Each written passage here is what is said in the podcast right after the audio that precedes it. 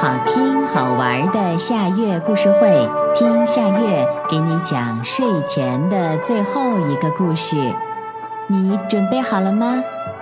现在夏月故事会开始啦！小老鼠的勇气。吉姆是一只胆小的小老鼠，它呀住在一个狭小漆黑的洞里面。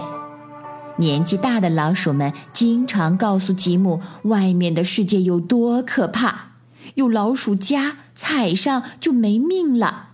尤其可怕的是那只猫，那只猫有着锋利的爪子，走起路来悄无声息，嗷呜一口就能把小老鼠吞进肚子里，多可怕呀！每次吉姆想到那只可怕的猫，就浑身发抖。他不敢离开树洞，有时甚至连往洞口看一眼的勇气都没有。吉姆想，也许我天生就胆小吧。对于一只小老鼠来说，这可真是件麻烦的事儿。别的老鼠出门去觅食，总能带回点吃的，像奶酪呀、烤肠什么的。可是吉姆呢，只能跟着吃点剩饭剩菜啥的。可怜的小吉姆越来越瘦了。吉米也是一只小老鼠，一丁点大的时候，吉米和吉姆就在一起玩了。小吉米的个子不大，可是呀，他已经可以独自到洞外去觅食了。看着吉姆孤单单蜷缩在家里的样子，吉米可着急了。他告诉吉姆，其实外面的世界没有那么可怕。可是吉姆不相信，还是不敢走出家门到外面去看看。有一天，小吉姆饥肠辘辘的待在家里，昨晚剩下的糊饭、嘎吱、碎米粒儿都已经吃光了，再也没有什么可以填饱肚子的了。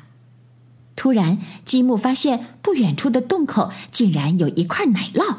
吉姆甚至还能闻到奶酪那诱人的香气，可是，吉姆犹豫着，从洞里望出去，外面的世界就像是张着大嘴的怪物，仿佛随时都要把它吞下去似的。终于，饥饿战胜了吉姆内心的恐惧，他悄悄地探出头去，谨慎地打量着这个陌生的世界。这时候，哪怕一丁点儿异常的响动，也会让吉姆果断的放弃美味的奶酪。但是还好，周围什么响动也没有，房子里静悄悄的。说时迟，那时快，吉姆闪电般的窜了出去，准确的叼住了奶酪。嗨，吉姆！有人在叫自己，吉姆吓了一跳。嘴里的奶酪差点掉了下来，别害怕，是我。原来是他的好朋友吉米，那块奶酪就是他放在地上的。小吉米终于帮助自己的朋友克服了内心的恐惧，走出了树洞。吉姆好奇的向四周望了望，这是一间很大的房子，中间摆着一张八仙桌。桌上摆满了好吃的鸡鸭鱼肉，还有一盆香喷喷的奶酪。吉姆不再那么害怕了，他和吉米痛痛快快的享用着这顿难得的美食。就在这时，墙角的一团阴影正悄悄的向他们逼近。突然，喵！那团黑影凌空向吉姆扑来。那是一只凶恶的大花猫，吉姆转过头来，只看见一张狰狞的猫脸，张着血盆大口。吉姆吓得腿都软了，心想：完了！紧要关头，吉米猛地朝大花猫撞了过去，大花猫没留神，被撞了一个趔趄。就在这个功夫，吉姆向前一窜，从大花猫的爪子下面。逃了出去，大花猫吓了一跳，可是定睛一看，胆敢袭击它的竟然是一只小老鼠。这下它可恼了，大花猫放过吉姆，朝着吉米扑了过去。吉米再想跑，可来不及了。大花猫尖利的爪子扇到了吉米的脸上，还没等吉米缓过神来，大花猫就一把踩住了他的尾巴。哼哼，你倒是跑啊！大花猫露出了凶恶的表情，好像只是一眨眼的功夫，旁边的吉姆吓呆了，他的腿不自觉的哆嗦，心扑通扑通剧烈的跳着，血液一个劲儿的往头上涌。怎么办呢？面前是那只一直令他恐惧的猫，逃吗？可是猫爪下是自己最好的朋友啊！